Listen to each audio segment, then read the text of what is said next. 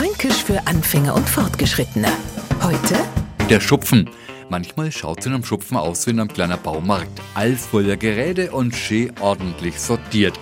Manchmal gleicht der Schupfen aber auch an einer Rumpelkammer, weil mir da so schön seit Zeichnei stopfen ko, dass der Ham keinen Platz mehr findet. Ja, ein fränkischer Schupfen ist Gold wert. Er ist so wertvoll, dass mancher Heimwerker, Bastler oder Gärtner mehr Zeit in seinem Schupfen verbringt als der Ham. Lieber Neuankömmling, hören Sie einen Franken sagen, ich habe einen Schupfen, dann sagen Sie bitte nicht Gesundheit oder gute Besserung.